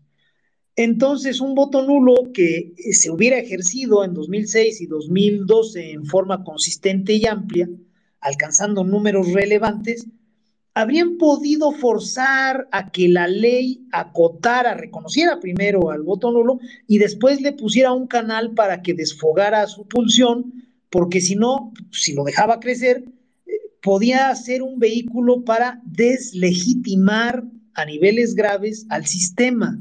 Entonces, el voto nulo era y sigue siendo una herramienta sofisticada muy buena para tiempos menos violentos, para tiempos más civilizados que claramente no son los que vivimos. Entonces, eh, vaya, a mí me gusta mucho el, voto nulo. Sí me preocupa un poco llamar a usarlo en estos momentos porque eh, me pesa pensar que eh, se malentienda y se abuse de él a mí me gustaría no tener que llegar a esa disyuntiva, a tener que decir, híjole, anulo mi voto o valido porquería, ¿no? De diferente color. Ahí tendría yo que invitar a la gente a construir opciones que no nos hagan voltear a ver el voto nulo. Para mí es mi, tabla de salvación cívica y no quisiera usarla en este momento porque el, el mar está muy revuelto sí es una, es una tabla sofisticada, hermosa, bonita, pero en una de esas nos subimos a ella y nos hunden. Entonces, ahorita sí tengo mis dudas de que, de que sea idónea. Afortunadamente siempre hay más opciones. Y una tercera opción es esa, construir alternativas reales para no tener que jugar con la idea del voto nulo. ¿Y cómo ir aprovechando las situaciones esperpénticas que últimamente hemos visto? Pues sí, eh, hacérselas saber a la gente y ponérselas de una manera muy digerible. Por ejemplo, no tenemos por qué ir a explicarle a la gente que el hijo de López trianguló recursos o que tiene este conflicto de interés. Hay que explicarle nada más. Tu viejito santo es igual de tranza que cualquier otro presidente que haya habido en México. Punto la senadora que anda queriendo meter al bote al comediante, pues también habría que decirle, en lugar de hablarle de libertad de expresión, del valor de la sátira en la cultura mexicana, shalala, habría que decirle, mira, hoy es ese güey y mañana eres tú. Ese güey se atrevió a decir esto y no le gustó al régimen y lo van a querer apretar con la ley. Entonces, pues si lo dejas que a él le toque, el día de mañana te va a tocar a ti o a alguien que te importe. Creo yo que ese sería el camino, Chaparro, y ojalá tengamos éxito en él. Gracias, Chaparro. Gracias, Don Vix. Eh, continuamos con los micrófonos entonces. Eh, vamos con eh, JC Rodríguez. Adelante, JC Rodríguez, ¿andas por ahí? ¿Qué tal? Buenas noches, ¿cómo están todos? Saludos, Don Vix, saludos a este space. Es increíble las herramientas digitales que nos sirven para hacer política, que para mí significa la construcción de conciencia en los individuos y la invitación a accionar. Em, para, el Partido México Libertario, lo que yo deseo, aparte de afiliarme, es esencialmente la construcción de cuadros.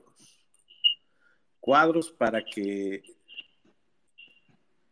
enrolen a otros ciudadanos, ciudadanos que hoy son imaginarios ciudadanos que en el país no existen desde el siglo XVIII hasta hoy. Creo y estoy convencido de que México necesita una economía de cosas pequeñas, es decir, que en cada localidad se construyan pequeños espacios de reflexión libertarias.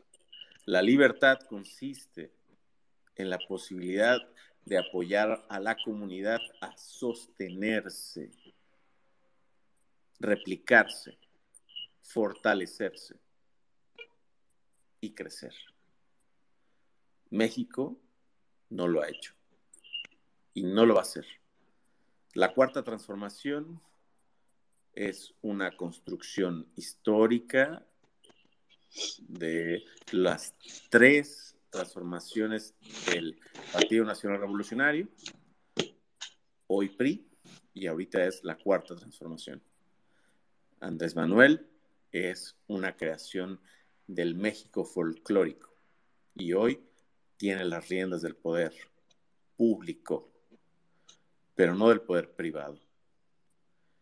Y bueno, esencialmente es mi invitación a construir espacios en cada uno de los municipios de este pedazo de país, en visitarlos todos, en tener dos, tres, cuatro ciudadanos que sean auténticos, que conozcan las reglas del juego y conozcan las no reglas que operan en el juego y tenerlos como agentes. Perfecto. que este partido crezca. Excelente. Felicidades por el espacio. Gracias, JC. Saludos, saludos JC, gracias. Eh, perfecto, eh, Don Mix, pues como viste, esa fue más una intervención que una pregunta. Entonces, ¿te parece que vamos a la siguiente pregunta? Sí, claro, adelante. Que, que ya me siento aquí que me están sopiloteando de que me van a correr. no, no, vámonos rápido, ya a las 10 yo también tengo que hacer otras cosas, entonces tú tranquila y es, le damos macizo. Ya nada más nos quedan tres, mira, aquí veo tres todavía hablantes, entonces vámonos con los últimos. Eh, sigue Rubén, ¿qué tal Rubén? Bienvenido, ¿cómo estás? Adelante.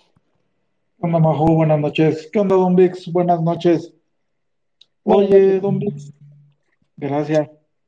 Fíjate que hay, hay, una imagen bien poderosa en la película esta de Corazón Valiente de Mel Gibson cuando están enterrando a su papá y a su hermano y llega llega el tío con una espadota y este pobre chamaco es un muchachillo ahí en harapos, ahí, este, descastado, sin padre y sin mucha esperanza.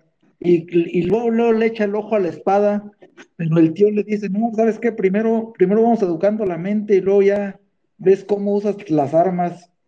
Y yo te quiero preguntar en ese sentido, este, ¿qué, qué, qué libros te formaron? ¿Qué recomiendas tú? ¿Qué, qué sientes que, por dónde crees que, que, que, podemos ir, ir este, alimentando esos cerebritos de, de todos los mexicanos que necesitamos este, aprender a usar el cerebro pa, para empuñar las armas?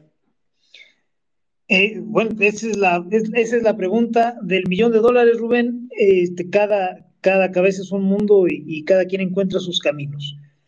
Si tratáramos primero de desaprender, la sociedad mexicana es una sociedad llena de vicios culturales, cívicos, políticos. Entonces, eh, quizá tendríamos que empezar por desaprender. Una buena manera de desaprender está en los libros, en los cuatro primeros libros de Carlos Castaneda. Este, las enseñanzas de Don Juan, Una realidad aparte, Viaje a Ixtlán y Relatos de poder. Entonces, quien quiera aprender a desaprender, a liberarse de muchas cosas para hacer espacio para, para cosas más útiles, pues eso le serviría. Quien quiera empezar a conocer el sistema político mexicano y, empezar a conocer la historia y saber qué hemos hecho mal y qué hemos hecho bien, pues hay un montón de libros. A mí me gusta mucho eh, Cien años de confusión de Macario Esquetino, maestro y amigo. Me gusta mucho la trilogía del poder de Enrique Krause, biografía del poder, siglo de caudillos y la presidencia imperial. Eh, quien quiera saber cómo alumbramos al México que hoy estamos disfrutando, le recomiendo leer eh, México en la frontera del caos de Andrés Oppenheimer. Es un libro esencial, básico, este, para entender cómo es que, cuáles fueron los gritos en el parto de este México que nos están queriendo quitar. Ese libro es fundamental. Y pues bueno, a partir de ahí tendremos que hacer un space como para atacar tu pregunta, pero yo creo que con que empezáramos con esos, ya arrancamos muy bien, Rubén. Gracias, don Vic y Rubén. Gracias. Y también para los que quieran saber más de las ideas de la libertad, pues también busquen autores libertarios como Hayek, eh, Ludwig von Mises, eh, o, más contemporáneo, El engaño populista con Axel Kaiser y Gloria Álvarez. Y bueno, hay bastante ahí. Síganlos en la página de México Libertario para que puedan checar todos los contenidos que tenemos para la gente que se quiere instruir hacia las ideas de la libertad. Y continuamos. Eh, vamos ahora con el ciego, el ciego liberal. Adelante. Eh, bienvenido. Hola, buenas noches. Sí me escucho, ¿cierto? Sí, ¿te escuchas? Muchas gracias. Estoy en mi balcón, entonces si pasa de pronto algún coche así, me disculpo. primero, mis respetos a Don Vic, la verdad es que es un chingón, yo lo admiro y lo respeto mucho. Eh, intelectualmente en persona me encantaría conocerlo. Después me, me, sonó mucho un comentario que hizo ahorita un compañero y creo que ahí quiero partir. JC Rodríguez decía que, pues sí, ¿no? O sea, aquí estamos hablando de parlamentarismo y la chingada pero que realmente este rollo empieza desde las comunidades, ¿no? O sea, yo he tenido oportunidad de vivir en varios lados y creo que es empezar desde las comunidades, ¿no? Eh, eso por una parte, ¿no? La, la, comunidad, como digamos los pueblos que hay en México, la amplia provincia. Y por otra parte, me gustaría preguntarle a Don Vic, ¿qué, qué papel juega la, pues la, la batalla globalista, los outsiders en, en, México? Yo siento que México a mí no me gusta, mucha burocracia, demasiada si no, si no apostase México por un esquema tan institucional, ¿qué eco pueden tener algunas figuras que se han visto y que han ganado en América, en Europa? Este, ¿Estamos muy lejos de eso o estamos condenados a, a, este régimen presidencialista y todo lo que conlleva? Esa es la pregunta y pues nada, este, agradecer el espacio, ha estado muy bueno y saludos. Gracias, eh, Richo. Eh, mira, la apuesta en México en este momento no pinta bien. Pero ojo, eh, eh, México es mucho más que esto que estamos viendo. Para los muy jóvenes eh, es difícil imaginar el México de los 80 y, al, y todavía más difícil imaginar a la sociedad a la que alumbró la docena trágica, los gobiernos de Echeverría y López Portillo eh, fueron unos disparates similares a los de López, dañinos como este, y forzaron a la sociedad a involucrarse y a decir, bueno, a ver, ¿qué, qué carajos está pasando y cómo puedo yo cambiar esto? Esa sociedad que empezó a formarse a mediados de los setentas, que floreció en los ochentas, es la que nos dio la alternancia, es la que nos dio la apertura, es la que nos dio todo lo que estamos gozando hoy. Entonces, sí, en el mundo y en México vamos a tener siempre aislacionistas y globalistas. Esas son las únicas dos corrientes políticas que tendríamos que atender. Izquierda y derecha es algo totalmente caduco, eh, conservadores y liberales, como se entiende clásico, también ya es algo que tendríamos que trascenderlo. Es más fácil hablar de aislacionistas y de globalistas. Y dentro de los globalistas, sin lugar a dudas, vamos a tener gente liberal. Vamos a tener una tendencia a permitir, a tender puentes, pero es más fácil vender el beneficio globalista que el esfuerzo libertario. Entonces, eh, no consideremos que México está condenado. Hace un rato yo sugería que eh, la gente que está fundando el primer Partido Libertario de México trabaje con los jóvenes, por supuesto, porque dentro de 10 o 15 años va a tener un ejército de gente súper comprometida y súper capaz. Bueno, para empezar a filtrar las ideas de libertad, se podrían revestir de beneficios de, de globalización. Entonces, no descartemos que esa sea la ventana por la que la gente se meta al discurso libertario. Los globalistas, por definición, buscan tender puentes, tirar muros, ponerse en contacto, ser capaces de más, tener más opciones. Y creo que por ahí es más fácil para el mexicano de a pie entender sus beneficios. La sociedad mexicana puede ser mucho mejor de lo que estamos viendo en este momento, créanme, yo lo he visto yo siendo niño fui con mi padre a comprar la primera videocasetera a un mercado de abastos en Celaya, en una bodega que vendía legumbres y hasta el fondo tenían los aparatos de electrónica porque estaban prohibidos. ¿Por qué estaban prohibidos? Pues porque comprarlos significaba fuga de divisas y, el gobierno creía que podía amarrarnos y mantener sus divisas sanas si nos prohibía comprar tecnología fuera del país. Eh, para mí fue aberrante salir con mi padre a escondidas como si estuviéramos haciendo algo malo. Y eso te marca. Y vi a la sociedad mexicana florecer y alzar la voz y ponerse de pie y craquear a un, a un partido, a un sistema de, partido de Estado que se veía invencible. Entonces, por favor, que nadie cancele de por sí y para siempre a la sociedad mexicana. Yo he visto esta sociedad hacer maravillas. Es cuestión de dirigirla y de provocarla. Vamos a hacerlo. Excelente, Don Vix, muchas gracias. Ahora sí, vamos con eh, una de las últimas participaciones, que es por parte de Beto el Boticario. Hola, Beto, bienvenido. Hola, buenas noches. ¿Me escuchan bien? Sí, ¿te escuchas? Va, perfecto. Este, muchas gracias, buenas noches. Y una pregunta aquí a Don Vix y a la plataforma de Partido Libertario es, este, ¿ustedes tienen contemplado eh, pegar en la cuestión de los impuestos en ese sentido? Eh, bajar o quitar, que sería lo apropiado, el, impuesto sobre la venta, que por ejemplo es inflacionista y encima es antipopular, y bajar el impuesto sobre la renta. Porque, ojo, debo de aclarar, yo soy rojo, pero ustedes bajan impuestos, yo los voto, ¿eh? Entonces, si no sé si como plataforma se plantea eso, porque eso le puede llegar a Chana, la de las quesadillas, o a cualquiera que esté integrado en la fuerza laboral, que no necesariamente tenga que ser muy sofisticado. Gracias. Bien, eh, gracias Beto. Pues mira, yo entiendo que, más la pregunta es para los amigos libertarios que para tu servidor. En mi opinión, eh, sí, en abstracto es correcto lo que tú dices. Oye, habría que pagar menos impuestos. Yo creo que en México, tal como están dadas las cosas, se pagan pocos impuestos. Parecen muchos porque los pagamos pocos. Entonces yo más bien eh, creería que lo que hay que hacer es diseñar mejor la, pirámide tributaria.